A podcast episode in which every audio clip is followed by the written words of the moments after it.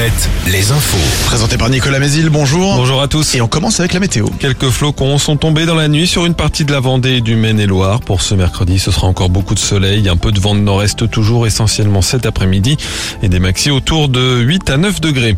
Une première arrestation hier en Vendée dans l'enquête sur la disparition de Leslie et Kevin fin novembre dans le sud de Sèvres.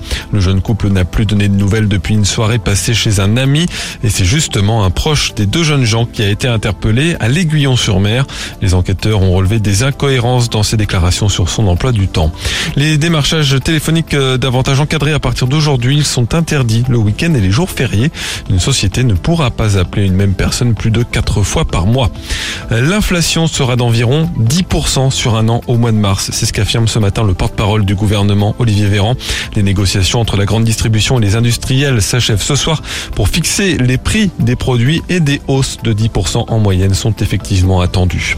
L'épisodie de grippe aviaire est en recul, si bien que le ministère de l'Agriculture va autoriser dans les prochains jours le retour des volailles dans certains élevages de la région. Cela concernera d'abord les zones les moins denses en volailles. Les autres communes devront attendre le 15 mai.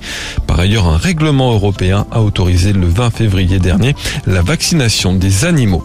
Dans l'actualité sportive, le foot, qualification de Lyon pour les demi-finales de la Coupe de France. Ce soir, Nantes tentera de décrocher aussi son ticket à la Beaujoire, match contre Lens. C'est à huis clos.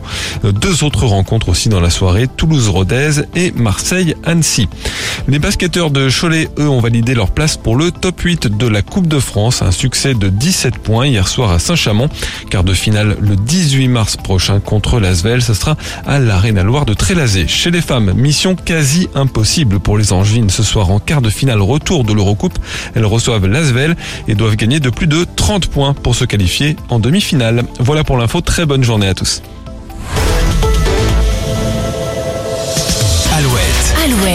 6-10, le 6-10 de Nico et Julie. Déjà deux auditeurs d'Alouette ont gagné